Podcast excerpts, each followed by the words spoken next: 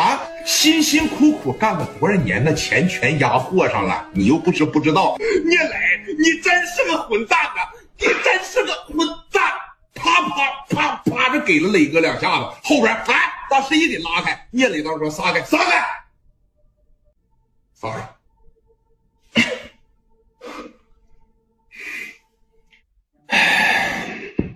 婶啊，没想到你对我这么的有看法。行，既然你说到了黑社会，我也承认了。但是你就不问问刘毅，这么长时间了，一直被人欺负是因为什么吗？嗯，这么大个店开着。手底下连个钉硬的兄弟都没有，你打我！你昨天见到刘毅是怎么被别人欺负的吗？都骑他脖梗上拉屎了，都骑他脖梗上撒尿了。你家儿子说什么呀？算了，人家手里边有兄弟，人家有刀，人家有镐把，咱没有。我说行，刘婶刘叔对我好。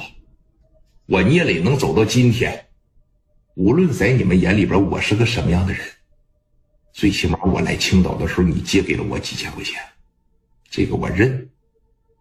你以为我聂磊跟谁都动手吗？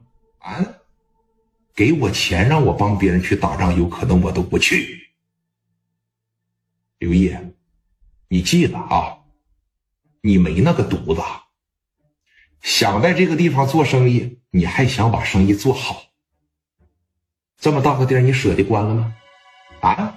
就你现在这情况，你真都不如找个班上。你又没那个犊子，你在这挺着干啥呀？啊！你说实话，我昨天帮你出气的时候，你心里边得不得劲儿？告诉我来，你看着我。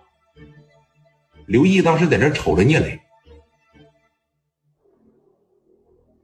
你心里不也挺得劲的吗？你心里边是不是也特别想变成我聂磊这样的人，从此以后不受欺负啊？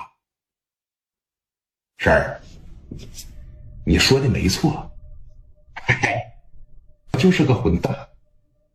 我最一开始的想法特别简单，能有人借给我点钱儿，我怀着一颗感恩的心，我来到城里，我做点小买卖。我的想法也特别的单纯。每天能对付个十块、二十块、三五十块，我能把饥荒还上。干二年，我能开个店一年我能赚几千块钱，我让我父母生活的好一点。但是我发现我错了。我为什么要上道？你们想听吗？刘毅，你想听吗？嗯，我刚来到城里，我四十号摊儿。我默默无闻的卖着皮鞋，我对未来充满了憧憬，我对未来特别特别的向往，但是现实生活中呢，狠狠的给了我一棒槌，也往我这梦想上面浇了一盆子凉水，给我浇灭了。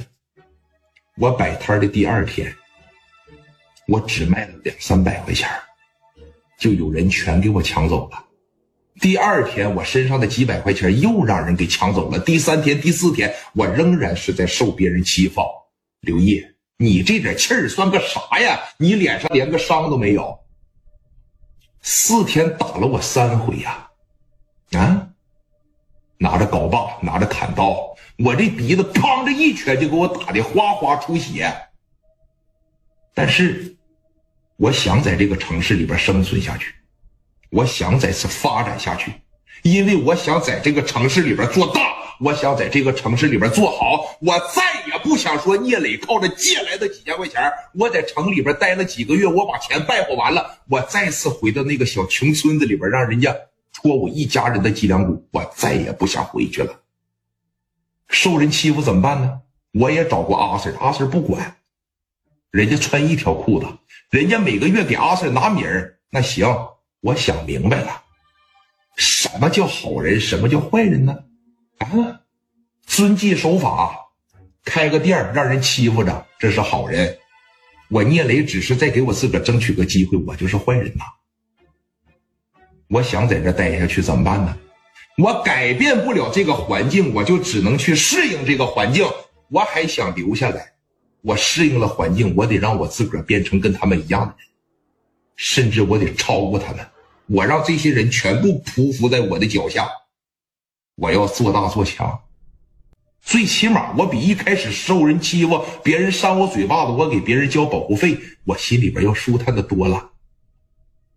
啊，你们家的事啊，我也不管了。我说句比较现实的话，你借给我了两千块钱，我还给你了八千。